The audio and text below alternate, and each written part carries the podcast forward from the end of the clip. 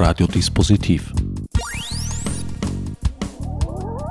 Die Sendung im Programmfenster. Willkommen bei Radiodispositiv. An den Mikrofonen begrüßen euch diesmal Veronika Humpel, Wolfgang Seierl und der an diesem Sendeplatz vorgesehene Herbert Gnauer.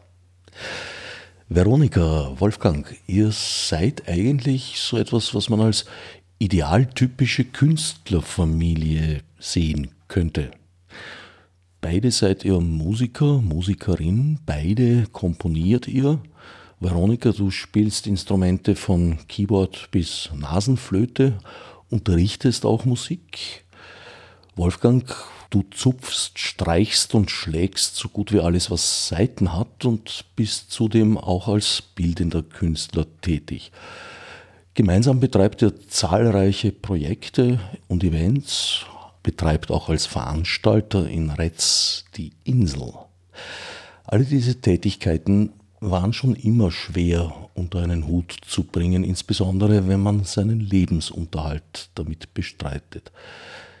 Mit Corona wurden die Dinge nicht einfacher. Wie habt ihr das vergangene Jahr erlebt?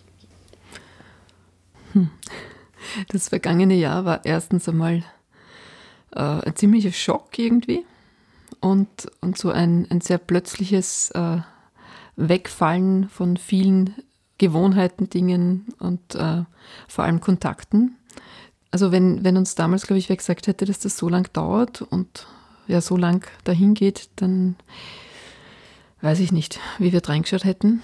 Ich, ich weiß noch, dass ich damals äh, also richtig Panikattacken gehabt habe, weil ich, also wie alles runtergefahren wurde, nur daran gedacht habe, ja, und wie soll das jemals wieder hochgefahren werden? Und weil ich einfach weiß, Geld für Kunst und Kultur ist das Letzte vom ganzen Zipfel und wird einfach gern gestrichen.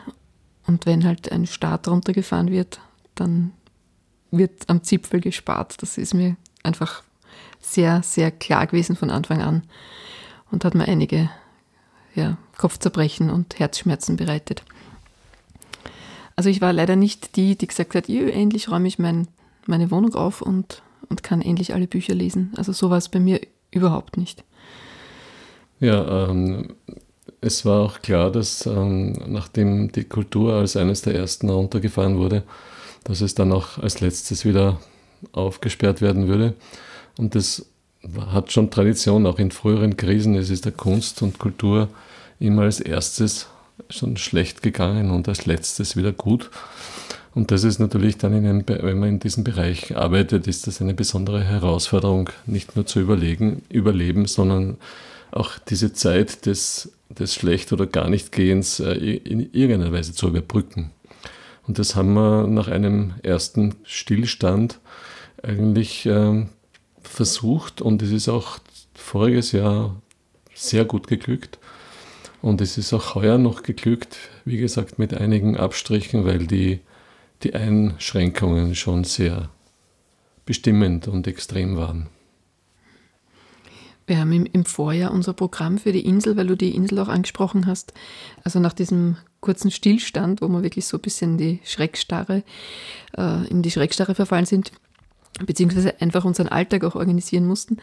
Danach haben wir äh, das sogenannte Strand-TV erfunden für die Insel, äh, wo wir halt für die Menschen, die an der Insel vorbei strandeln, äh, weil die Insel ja am Meer ist, also jetzt fiktiv, dass die ins Schaufenster der Insel schauen können. Und wir haben verschiedene Kurzfilme und Statements und alles Mögliche, also praktisch durch die großen Fenster der, des, dieses Gassenlokals gespielt, also mit einem Beamer nach draußen projiziert. Und das hat zum Beispiel super funktioniert. Da haben wir, glaube ich, zehn Abende haben wir so bestritten oder mehr sogar. Und dann haben wir äh, gesagt, ja, die Insel wird jetzt aufs offene Meer gespült und es gibt in Retz einen sehr schönen Hauptplatz und haben dort etliche Veranstaltungen dann gemacht, was im Sommer möglich war, unter Einhaltung aller möglichen Regeln natürlich, aber am Hauptplatz im Freien war das durchaus fein und wir haben dann auch Kulturveranstaltungen machen können. Also mit Lesung und Konzert und ja. Das war möglich. Was halt überhaupt nicht mehr möglich war, dass wir in unserer eigenen Lokalität, nämlich der Insel, äh, irgendwas tun, weil das ist ein, ein winziges Lokal. indem wir sonst ein, ein Programm anbieten für ungefähr maximal 25 Leute, die sich das ein, ein wirklich ein Nischenprogramm äh, anschauen wollen. Und das Schwierige war für uns eher dann halt von einem Nischenprogramm auf ein, ja, äh, doch irgendwie Massenpublikum tauglich, also jetzt für Retzer-Verhältnisse, Massenpublikum taugliches äh, Programm zu wechseln, ohne unsere eigene Idee jetzt da völlig äh, aus den Augen zu verlieren, ja, weil wir wollen, wir wollen ja trotzdem was machen, was, was eben was Besonderes ist und eben nicht nur massig ist. Das können andere besser. Und, ja. Also nicht Mainstream, würde ich sagen. Nicht Mainstream, ja. Also was auch immer dann der Mainstream ist, aber, aber was halt einfach mehr Leute anspricht oder eben nicht, ja. Ähm, wenn wir permanent viele Leute ansprechen wollten, dann wären wir am falschen Platz mit der Insel, weil wir, weil wir einfach ganz klein sind. Und andererseits bietet das aber Künstlern und Künstlerinnen die Gelegenheit, auch etwas auszuprobieren, wo man jetzt sagen kann, ja, es war voll besucht, wenn da einfach 20 Leute sind. Ja? Das ist ja auch was ganz Besonderes. Und, und für das Publikum heißt es aber andererseits, sie spüren jeden, jeden Atem noch, bevor er getan wurde von dem Künstler oder von der Künstlerin, die da sitzt, weil man sitzt sich normalerweise fast am Schoß. Ja? Und das geht jetzt, also das kann man sich jetzt schon gar nicht mehr vorstellen, unter welchen wunderbaren, kontaktfreudigen Sozialbedingungen wir da tätig sein konnten. Ja. Es wird auch lange dauern, bis es wieder, bis man sich das auch wieder traut, weil man hat jetzt schon so eine, ein Abstand halten eingebaut mittlerweile. Eingeübt. Mhm. Die Furcht vor größeren Versammlungen, ja. Teilen nicht alle, äh, gerade die, die sollten leider nicht. Ja, ja und dieses, äh, dieses eng zusammenrücken in diesem kleinen Lokal, das hat natürlich, die, wie Veronika schon gesagt hat, die Qualität des, des Berührens und Berührtwerdens in, in einer extremen äh, Nähe und Präsenz. Und das ist das Besondere in kleinen Räumen, dass sie den, den großen Hallen irgendwie voraus haben, dass, dass man da wirklich sich als, als Beteiligter im Geschehen fühlt, ohne dass da jetzt große Leinwände sein müssen, die jetzt die Bühne dann noch 30 Mal widerspiegelt und über große Lautsprechertürme dann, dann irgendwie noch die Magengrube erreicht. Also dieses, diese sehr intime Atmosphäre hat sich dann auch fortgesetzt in dem Barbereich, wo dann noch oft sehr lange und sehr intensiv diskutiert wurde, gesprochen wurde, Austausch zwischen den beteiligten Künstlerinnen und Künstlern und dem Publikum stattfinden konnten. Und auch das ist natürlich in der Folge nie mehr möglich gewesen seit, seit Beginn dieser Pandemie. Und da haben wir gemerkt, es fehlt etwas Wesentliches, nämlich dieser Austausch, dieser kommunikative Aspekt, der ist völlig weggebrochen. Die intimen Erlebnisse, die auf das Hier und Jetzt angewiesen sind. Genau, auf das Hier und Jetzt und zwar unmittelbar, also ohne ein zusätzliches Mittel, ja, ohne Digitalisierung oder sonst was oder eben, wie der Wolfgang auch gesagt hat, was bei großen Konzerten oder auf großen Events einfach ja dann äh, x-mal übertragen wird und so. Das heißt, ich sehe aber das, was der Regisseur oder die Regisseurin möchte, dass ich sehe, ja, und ich höre das, was ein Tontechniker oder eine Tontechnikerin mir zumutet sozusagen. Und bei uns, also ich höre das, was was der Künstler direkt mir zumutet und, und nicht anders. Ja. Aber ja, das ist jetzt ähm, das, das Jammern über den verlorenen Groschen im Moment.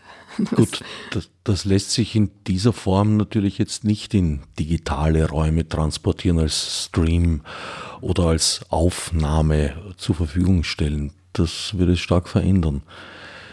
Diese Kunstformen sind momentan auf Eis gelegt, gilt auch fürs Theater. Absolut, ja. Also.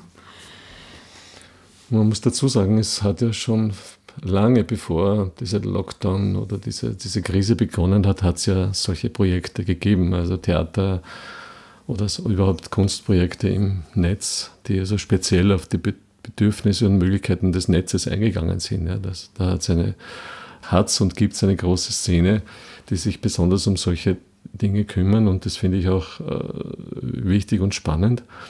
Und es hat die, die Probleme, die wir jetzt vielleicht schon ein bisschen angerissen haben oder über die wir noch sprechen wollen, die hat es ja auch schon vor 10, 20 Jahren gegeben. Ich kann mich noch gut erinnern, wie das MP3-Format aufgekommen ist, als das erste Format, mit dem es möglich wurde, Musik großflächig im Netz zu verbreiten, weil die Datenmengen nicht mehr so groß waren und man, man also Tracks in die ganze Welt schicken konnte.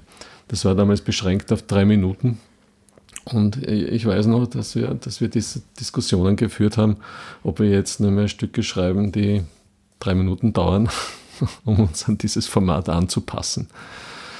Und das ist schon sehr lange her, diese Diskussion. Und, und auch damals wurde schon bemerkt, dass es einfach nicht möglich ist, äh, für alle Genres und, und jede Art von Komposition sich diesen, diesen Diktum unterzu, zu, unterzuwerfen, sondern eine, eine zwei Stunden lang dauernde Symphonie kann man einfach nicht in drei Minuten komprimieren.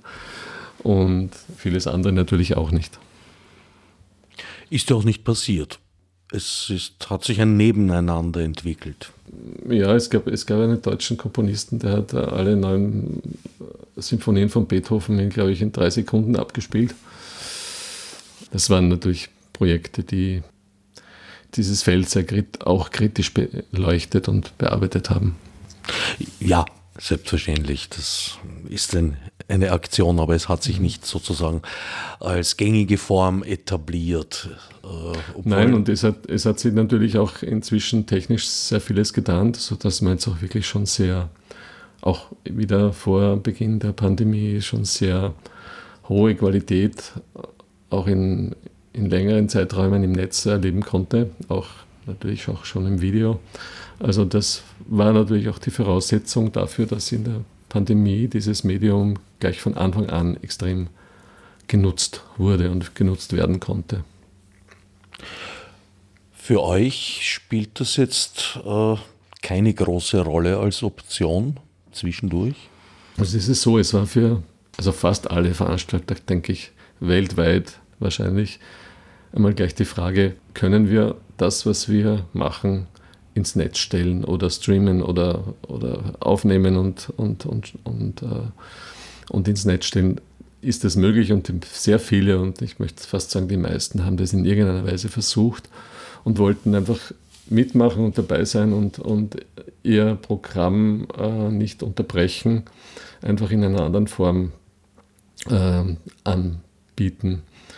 Wir haben natürlich auch darüber gesprochen, ob, uns das eine, ob das für uns eine Möglichkeit ist und wir waren also von Anfang an eigentlich hm, dem gegenüber sehr kritisch eingestellt, dass es das überhaupt gibt oder, oder von Anfang an der Pandemie gegeben hat. Das war jetzt, das war zum Teil schon auch gut. Ja? Das haben wir nicht kritisiert, sondern wir wollten das einfach nicht, weil wir uns dessen bewusst sind, dass wir das, was wir da in Retz zum Beispiel machen, etwas ist, was wirklich vor Ort und live und in diesem Raum stattfinden muss. Das lässt sich nicht transportieren. Das geht nicht ohne Publikum, das geht nicht ohne, ohne der, alle diese Leute und Menschen, die gekommen sind, um zuzuhören oder zu schauen und, und zu reden. Und das geht nicht ohne diese Atmosphäre und ohne die, diese Kommunikationsschienen, die wir aufgebaut haben. Also die Intimität ist quasi ein sinngebendes Element eurer Kunst. Absolut, ja. Also die Intimität einerseits und andererseits auch eine, also wirklich eine Wechselwirkung. Also das haben uns alle, die bei uns irgendwas getan haben, bestätigt auch. Also es ist ein, es ist ein Unterschied, ja, wenn, wenn man auch als Künstler oder Künstlerin so nah einem Publikum ausgeliefert ist, ja.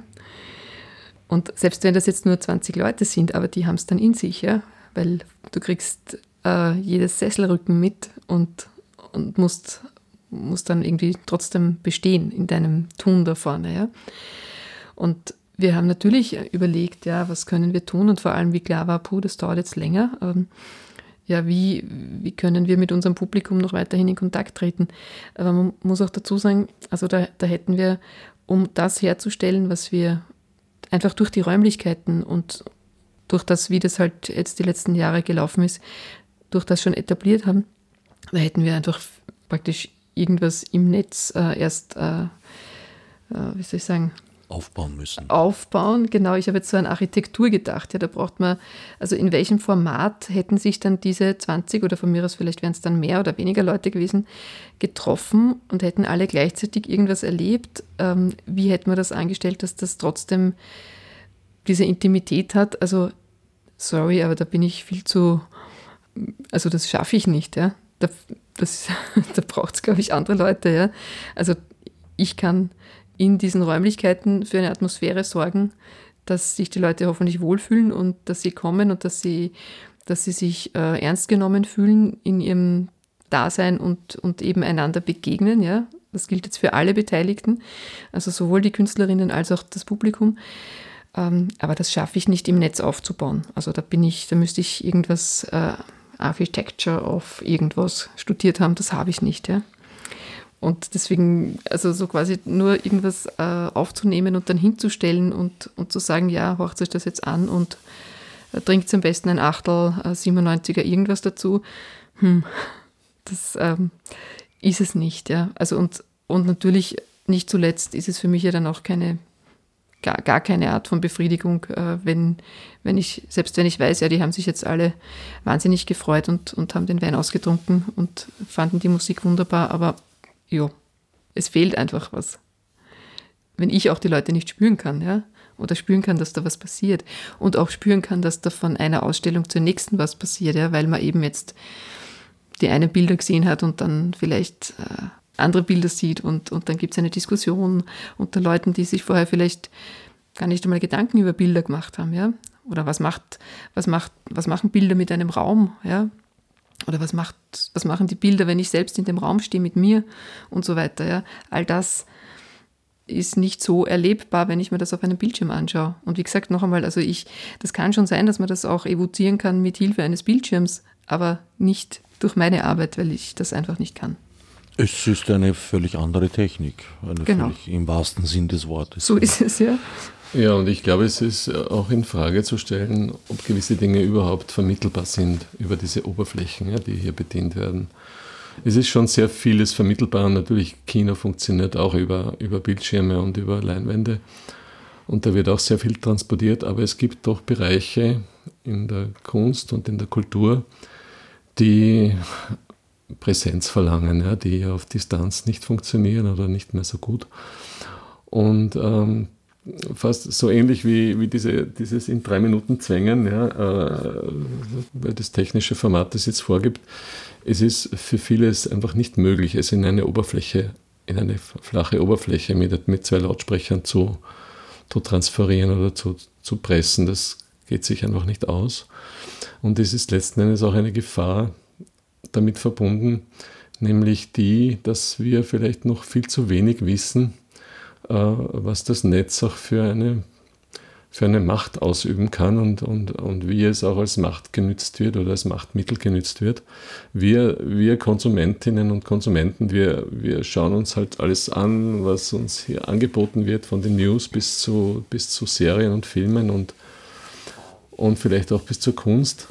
Aber das, so wie sich das Internet in den letzten 20 Jahren entwickelt hat, ist es, hat es sich sehr weit weg von einem, von einem dem, vielleicht auch demokratisch möglichen Medium hin zu etwas ganz anderem entwickelt, also zu, einem, zu, einem, zu einer Ebene, wo so Machtspiele äh, stattfinden. Und man ist sich als, als kleiner Nutzer ja überhaupt nicht bewusst, an welchem Spiel man hier teilnimmt. Ja. Und es sind Spiele, in die auch gewisse Kunst überhaupt nicht hingehören. Ja. Also da da möchte ich mit meiner, mit meiner Arbeit zum Beispiel auch nicht unbedingt vorkommen. Es hat ja so der Wilhelm Flusser schon einmal gesagt vor sehr langer Zeit, da war noch überhaupt kein, keine Rede weder von, von diesem Internet und, von, und, und schon gar nicht von einer Pandemie, aber er hat gesagt, das Fernsehen ist, ist nur Werbung und, und auch das Internet ist nur Werbung.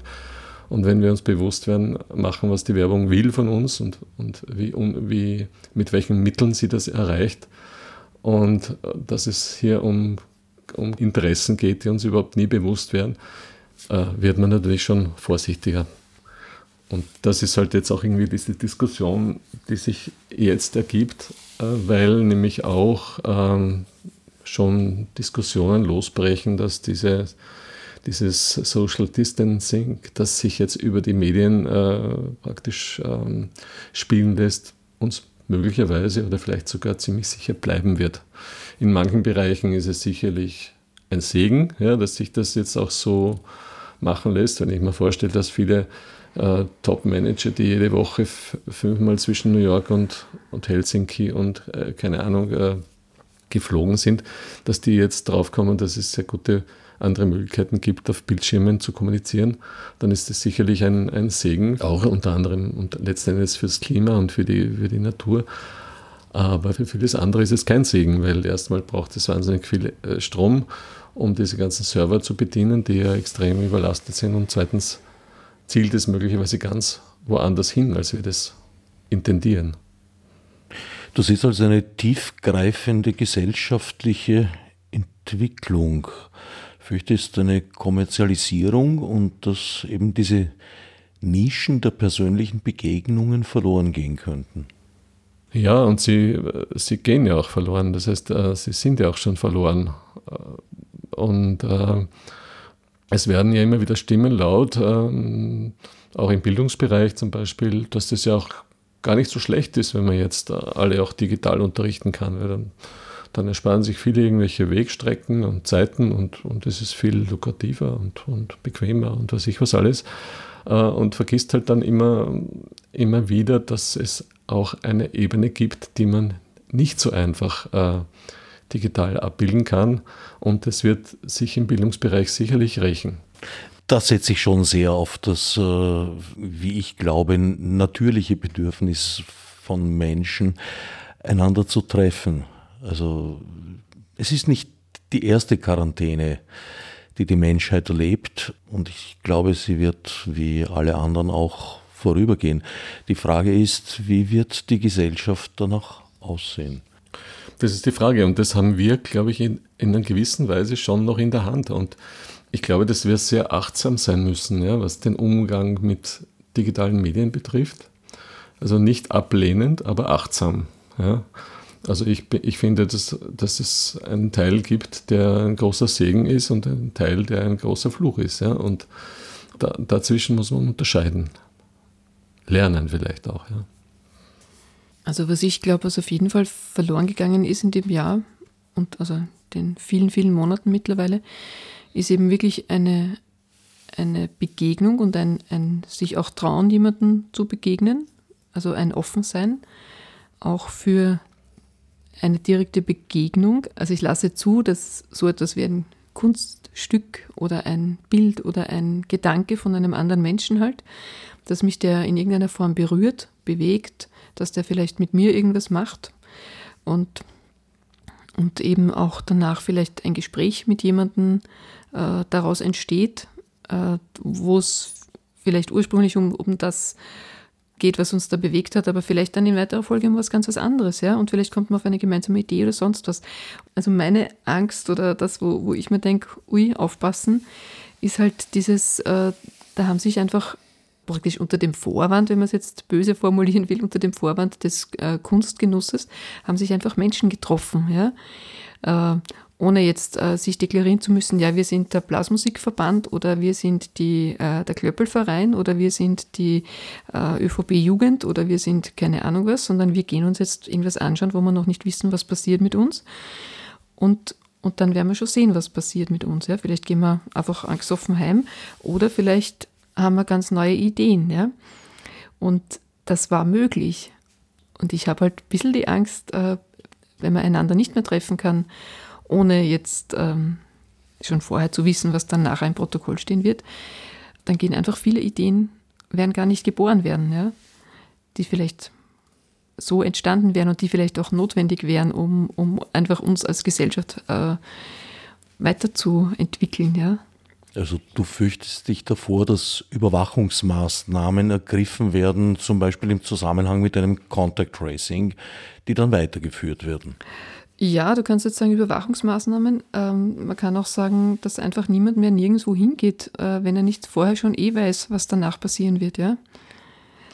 Und da brauche ich dann fast nicht mehr überwachen, sondern ich habe, es ist dann eh schon von vornherein klar. Also subversiv ist das dann alles nimmer. Ja? Und das wünscht sich vielleicht der eine oder die andere, um das Ganze leichter zu verwalten. Als Idee für eine Gesellschaft wünsche ich mir das sicher nicht, weil dann, ja, dann kommt man irgendwann in eine Überwachung. Vor allem für eine demokratische Gesellschaft. Also äh, ich denke mir auch, äh, dass dass vielen nicht klar war, ob das jetzt wirklich noch verhältnismäßig war, dass die Kultur so lange zu war, oder sagen wir mal überhaupt die Kunst nicht passieren durfte und ob nicht auch dahinter irgendwie Kalkül steckt, weil die Kunst natürlich dieses Feld ist, in dem natürlich auch, auch Kritik und Subversion äh, gedeihen kann und dass das für eine, eine Regierung auch natürlich eine Gefahr darstellen kann oder für Maßnahmen, die vielleicht jetzt nicht populär sind, eine, eine Gefahr äh, darstellen kann. Und so ist man halt diesem Diskurs oder, oder, diesen Fragen so von vornherein ausgewichen. Und das ist, das ist halt schon einmal ein, ein, ein Problem, finde ich, weil wir brauchen die Kunst und wir brauchen diesen Diskurs und wir brauchen diese Auseinandersetzung.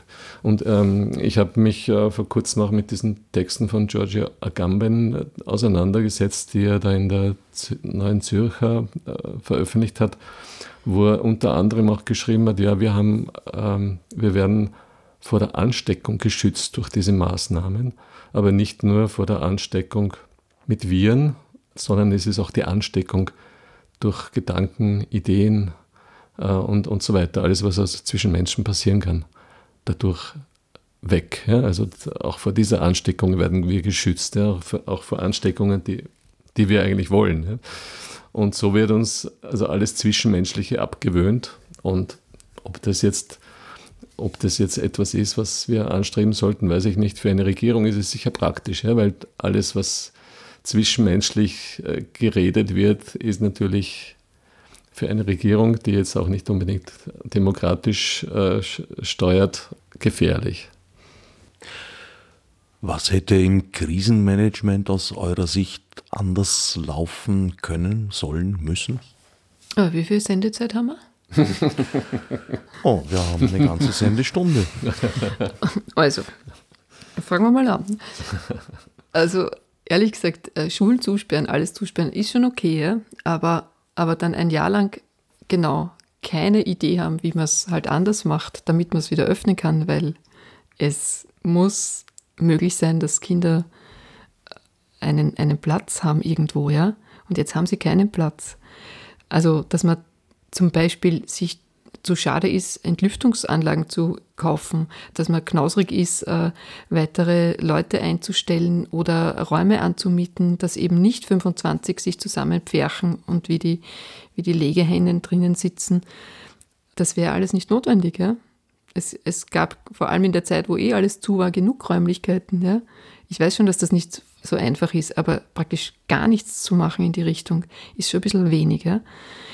Und jetzt äh, zum Beispiel jetzt sind die Kinder eigentlich, die waren sehr toll getestet, die waren dreimal in der Woche getestet, die haben das auch gelernt und geübt, konnten das mittlerweile und jetzt dürfen es trotzdem nicht in die Schule gehen. Warum?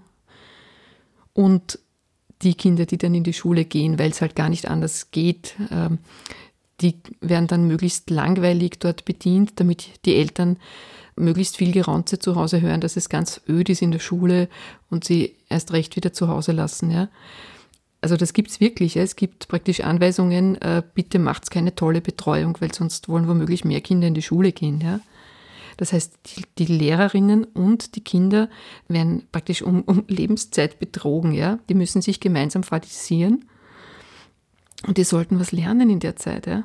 Und die anderen sitzen daheim vor dem Computer mit schlechtem Internet, mit schlechten Geräten und, und hören irgendwelche Zombie-Laute. Und natürlich, abgesehen davon, hat man die Lehrenden überhaupt nicht darauf vorbereitet. Ja. Es gibt Lehrende, die, die nicht einmal ein JPEG öffnen können oder so, ja. Und das kann man ja nicht einmal vorwerfen, weil das war halt irgendwann einmal nicht verlangt und ist halt noch immer nicht Stand. Ja. Alles sind irgendwie da reingeschickt worden und wer auf der Strecke bleibt, sind einerseits die, die Kinder, die sind jetzt ein Jahr lang auf der Warteschlange da irgendwie hingestellt, ja. Und das ist für alle Beteiligten wahnsinnig mühsam und es wäre nicht notwendig. Weil man kann solche Lüftungsgeräte anschaffen, man kann die Klassen verkleinern, man kann Räume anmieten, kostet es, was es wolle. Lächerlich, ja, wirklich lächerlich. Und vom Gesundheitsbereich brauche ich nicht reden, da bin ich keine Expertin, aber ich bin Expertin genug, dass ich weiß, auch Intensivbetten kann man aufstocken und Personal kann man ausbilden. Und wenn dann immer geranzt wird, ja, das ist halt so ein schwerer Job, naja, vielleicht macht man ein bisschen leichter. Naja, das hm. ist ein ganz eigenes Problem. Da ja, fallen uns genauso wie, wie, wie in der Bildung, fallen uns da eigentlich Probleme äh, auf den Kopf, die schon sehr, sehr, sehr lange sich ja, entwickeln. Ja, die stinken schon aus dem Mund, ich weiß. ja, und, und, und sichtbar waren. Nein, das Personal für Intensivstationen lässt sich nicht so leicht aus dem Boden stampfen und die gesamte Personalsituation in dem Bereich ist leider so, dass glaube ich, inzwischen recht viele sagen, also die Pandemie, das mache ich noch und dann suche ich mir einen anderen Job. Genau. Weil den halte ich nicht aus. Aber ja, zurück aber, zu aber, deinem... Aber auch das, Entschuldigung, aber das muss man schon sagen, das müsste ja nicht so sein. Ja? Warum kriegen die Leute nicht einfach ordentlich bezahlt und, und ordentliche Freizeit dazu? Ja? Also so, dass sie eben nicht ausgepowert und bis zum letzten dahin dampfen müssen. Ja? Also was soll das? Warum muss jemand so ausgedrückt werden wie die letzte Zitrone. Die Situation in den Schulen erlebst du aus zwei Perspektiven. Einerseits als Musiklehrerin, die du ja auch bist, mhm. und als Mutter. Ja, also eigentlich aus, äh, aus vier, vier Perspektiven, wenn du so willst. Ich arbeite in der Musikschule, ich arbeite aber auch in Volksschulen. Das heißt, das sind schon zwei sehr unterschiedliche Bereiche. Das eine ist Pflichtschule, das andere ist quasi Freizeit. Ja. Und das andere ist, dass unsere Tochter eben auch Pflichtschülerin ist, das heißt, sie ist ein Volksschulkind und auch Musikschülerin ist, das heißt, sie ist eine Freizeitlernende. Und für alle vier Bereiche gibt es keine guten Noten, leider. Ja. Trotz großen Bemühens aller Beteiligten. Ja. Und das ist das Frustrierende dran, ja. Du meinst, es wäre ohne das Risiko jetzt äh, ins Immense zu treiben möglich gewesen? Äh, wie soll ich sagen, äh, intelligentere Maßnahmen, flexiblere Maßnahmen sich zu überlegen und vorzubereiten? Mir kam es im Herbst auch so vor, dass da über den Sommer nicht sehr viel passiert ist. Nein, im Sommer waren Sommerferien und äh, da war genau gar nichts. Man hatte irgendwie den seltsamen Glauben, dass sich das in Luft auflösen würde. Ja, komischerweise hat es das nicht getan. Warum wohl? also, ich, ich, möchte nicht missverstanden werden. Ich, ich möchte überhaupt niemanden einem Risiko aussetzen. Ja? Äh, ich, ich nehme das sehr ernst. Ich, ich möchte auch nicht äh, in einer Klasse sitzen, wo ich äh, 25 potenzielle mich Gefährdende gegenüber habe, ja, das, das ist überhaupt nicht lustig. Ja. Es ist nur auch nicht lustig, wenn man, also das Leben geht ja trotzdem weiter. Ja. Die Kinder leben, die müssen äh, einen Alltag haben, die müssen was lernen. Das, das müssen die machen. Ich meine, da kannst du nicht einfach zu denen sagen, ja, schaltet halt einmal auf Pause. Das sind Kinder, das, die, die jetzt sechs Jahre sind oder zehn Jahre oder 14 Jahre. Ich meine, von wenn ich an Jugendliche denke, dann kommt mir das Heulen, ja.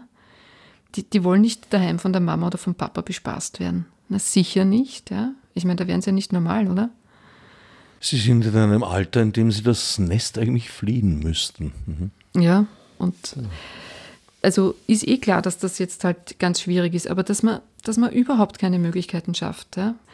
Oder auch, wie mit behinderten Menschen umgegangen wird, ja, mit alten Menschen, dieses einfach alle einsperren, ja, zu ihrem eigenen Schutz. Puh, ja, okay, klar, am Anfang hat man einfach vielleicht keine besseren Ideen, aber ich meine, das, wir sind jetzt nicht am Anfang, ja. Und das ist, das ist irgendwie traurig. Und Kultur und Kunst, ja, da, puh, also wir mussten für jedes, äh, noch für ein Freiluftkonzert auf einem riesigen Hauptplatz, mussten wir irgendwelche Konzepte abgeben. Na eh klar, haben wir gern gemacht, ja. Aber dann zu sagen, ja, na da, puh, das ist alles äh, so quasi, das, das, das, kann man alles nicht äh, verantworten und so, das ist, das stimmt nicht. Also wir, wir hätten so auch wie, wie Gastronomie oder, oder alle Kulturbetriebe, ich meine, was, was ist denn einfacher als in einem Theater einen Test zu machen und die Leute gehen rein, genauso wie sie halt sonst in eine Arbeit gehen. In die Arbeit gehen sie ja auch, oder? Sie sitzen in Großraumbüros den ganzen Tag. Warum dürfen sie nicht am Abend eine Stunde im Theater sitzen? Verstehe ich nicht. Also. Ja, und genau, genau das ist das Problem, dass man das, dass man das genau nicht als Arbeit sieht. Ja, dass, dass das Freizeit ist und Vergnügen ist und das hat aber gesellschaftlich aber eine große Wichtigkeit, ja, dass Menschen sich mit Kulturen, mit Kunst auseinandersetzen und miteinander auseinandersetzen. Und mir ist es von Anfang an schon äh, aufgestoßen, dass also manche Berufe als systemrelevant ein, eingestuft wurden und manche eben nicht.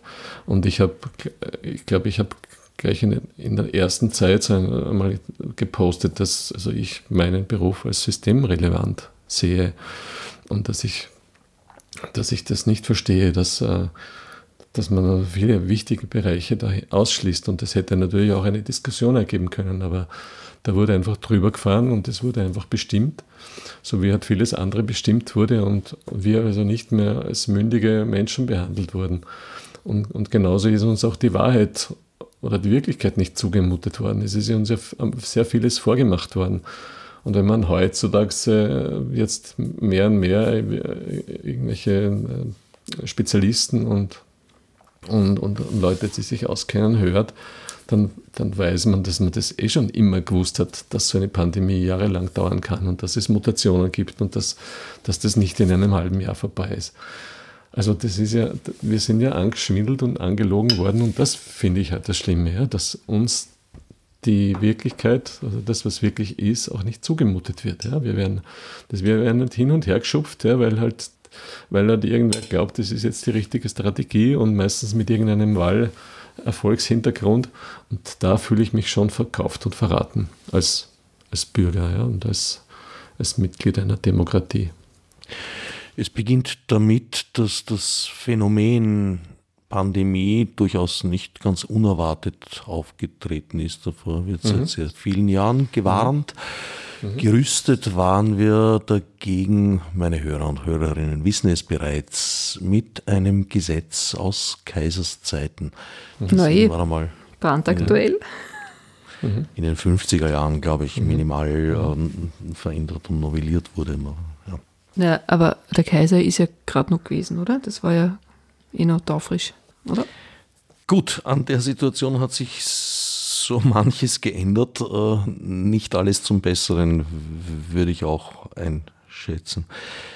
Wir haben jetzt äh, vor allem geredet über die Situation im performativen Bereich, also eure Tätigkeit als Musiker und Musikerin. Du, Wolfgang, bist aber auch als bildender Künstler tätig. Wie stellt sich da dar? Ja, lange Zeit äh, durch äh, eine große Lähmung, also es hat äh, lange Zeit ja gar nichts gegeben, keine Ausstellungen, keine, keine Einladungen und äh, keine sonstigen diesbezüglichen Treffen und, äh, und so weiter. Und ähm, also jetzt nur als, als Beispiel dafür, ich, ich hätte voriges Jahr im April eine Ausstellung in Paris haben sollen und wurde natürlich abgesagt, verschoben, verschoben, verschoben. Ich glaube sechsmal verschoben. Jetzt habe ich einen Termin gehabt am 17. April. Der wurde noch einmal verschoben auf den 6. Mai und heute habe ich erfahren, dass auch der wieder verschoben wird. Echt? Mhm. Also es ist irgendwie so ein, eine Lähmung ohne Ende, die, die, die man hier so empfindet. Dann bin ich auf, bei, einer, bei einer anderen Ausstellung dabei, die jetzt auch gerade wieder im Entstehen ist, wo schon einmal gar keine konkreten Angaben über die Dauer und den Lauf und die Öffnungszeiten dieser Ausstellung angegeben werden vom, vom Galeristen, weil man das sowieso nicht sagen kann. Also es ist, es ist eine ziemlich, äh, sagen wir mal, frustrierende Situation.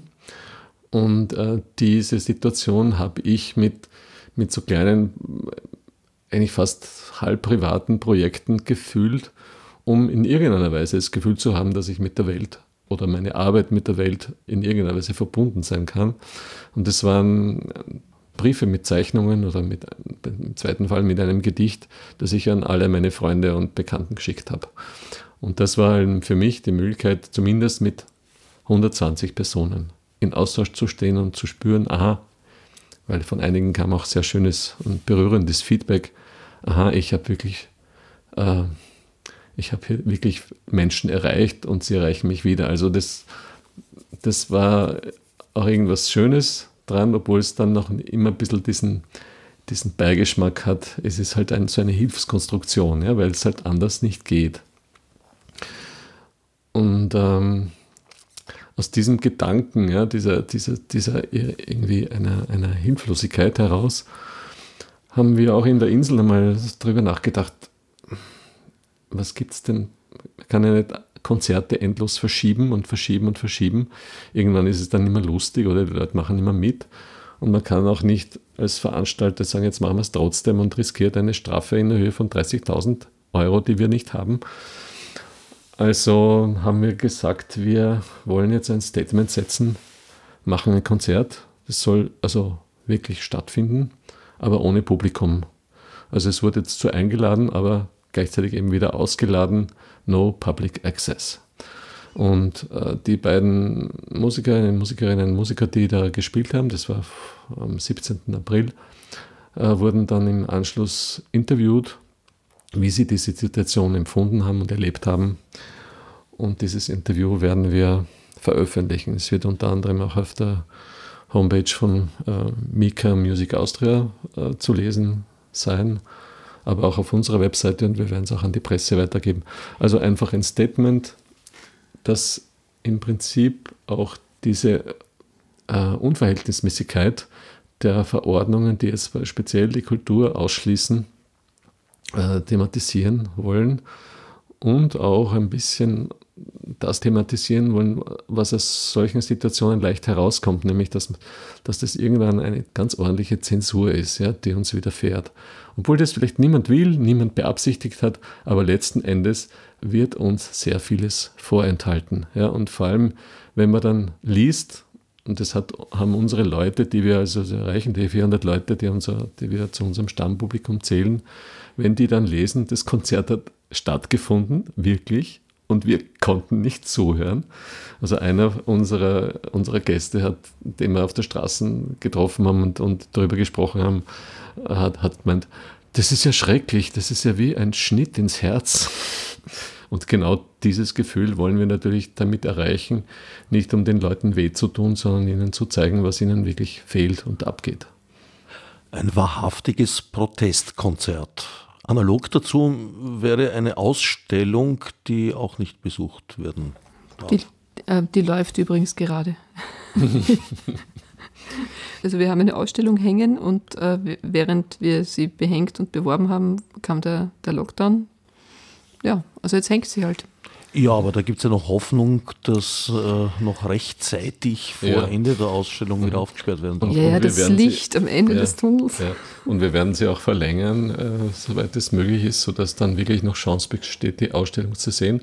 Aber die Ausstellung hat einen sehr, sehr schönen Titel, den wir dann auch noch fürs, fürs Konzert mitverwendet haben, nämlich die, die Ausstellung von Salome Bukia, einer Künstlerin aus Georgien. Also Fotografien, die sie von Beginn an der Pandemie in Berlin gemacht hat, heißt, äh, dieser Frühling gehört niemandem. Also ein, eine Bestandsaufnahme, die ihr so ein, ein Gefühl einer gewissen Melancholie gegeben hat, ja, die Welt zu sehen und, und letztendlich auch mitzukriegen, dass das alles eigentlich nicht vollständig ist oder, oder zumindest, dass etwas fehlt, etwas ausgeklammert ist. Und wir haben dann noch dieses Konzert untergetitelt. Dieses Konzert gehört niemandem.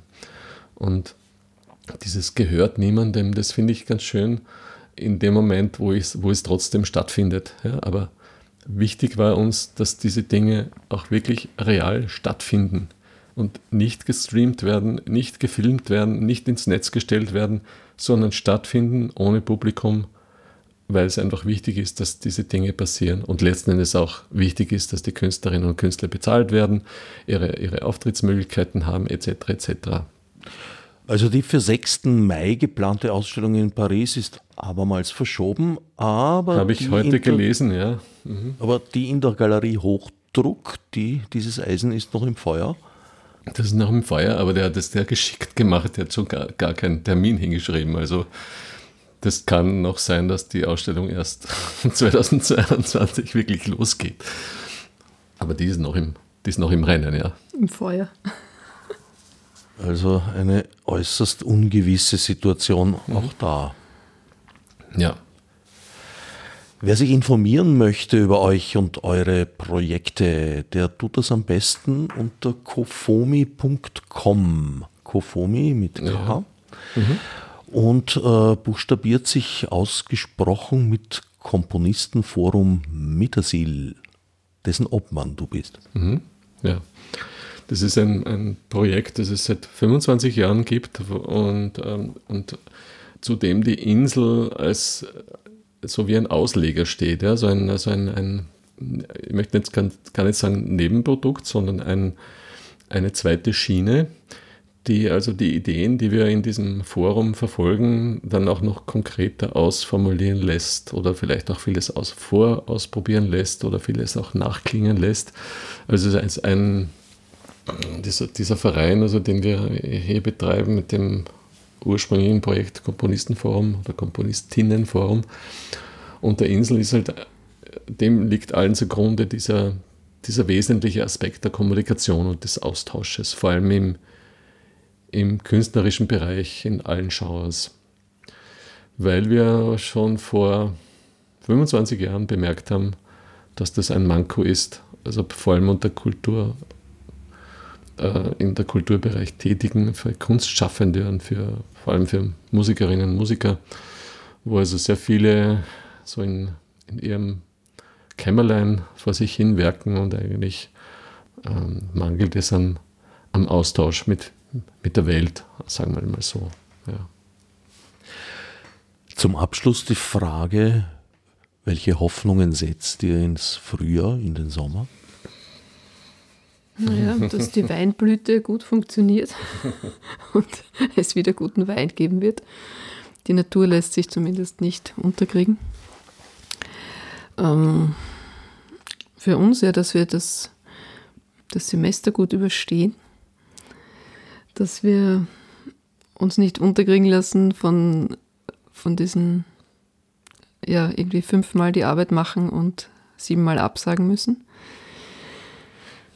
Das ist ziemlich zart eigentlich.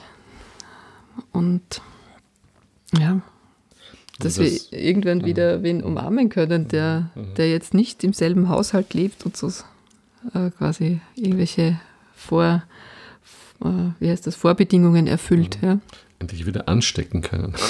Dass wir jemanden anstecken dürfen. Äh, nicht unbedingt mit Viren, sondern mit Ideen und mit Feuer natürlich. Ähm, und ich, ähm, ich erwarte mir eigentlich nicht, dass jetzt alles wieder wird, wie es war, weil das wird noch lang dauern, glaube ich. Ich, ich, ich wünsche mir, dass das mit offenen Karten gespielt wird, dass wir auch erfahren, was, was Tatsachen sind das, was zum Beispiel auch künftige Mutationen sind, von denen man schon weiß, dass es sie gibt und dass nicht irgendwie zu früh irgendwie gejubelt wird und dann wieder der Hut drauf, sondern dass wir Planbarkeit im weitesten Sinne haben, auch mit Informationen, die schlecht sind oder, oder Nachrichten, die schlecht sind, dass man weiß, aha, das geht jetzt gar nicht. Und wenn ich das weiß, dann plane ich es jetzt auch nicht. Aber das, was jetzt am schwierigsten ist, dass man, dass man eigentlich so 14 Tage vorausplant und lasst mir die Flyer schon drucken und dann stampft man es wieder ein, weil die schon wieder falsch sind und dann kommen die nächsten und die. Also ich, ich habe von einem Freund im Waldviertel, der die Viertelsgalerie in, in Zwettel betreibt, gehört, der hat eine Karte schon dreimal gedruckt und immer wieder, immer wieder war sie hinfällig. Und das ist eigentlich das, das ist eigentlich das Schlimmste. Und das, ich wünsche mir, dass das ein bisschen anders wird.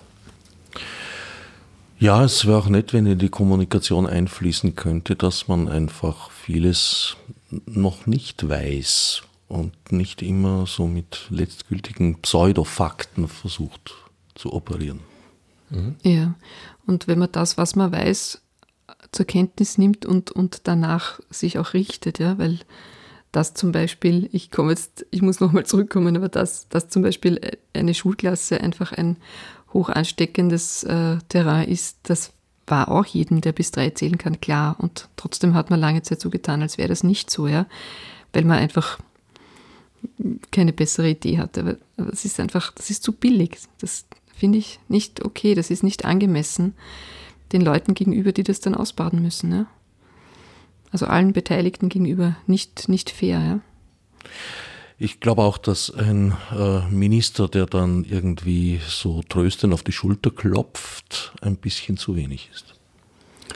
Ja, also da fällt mir nur das ein. Ich habe irgendwo ein Zitat gelesen von einer systemrelevanten Person, die gemeint hat, äh, ja, also weil du jetzt Schulterklopfen sagst, die hat halt das mit dem Applaus zitiert, hat gesagt, naja, das mit dem Applaus ist nett, aber solange sie ihre Miete davon nicht zahlen kann, möchte sie bitte keinen Applaus. Ein verständlicher Wunsch. Ja. Hm.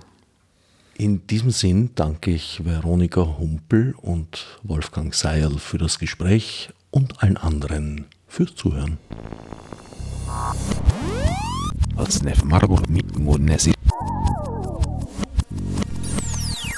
Fichte subsidiar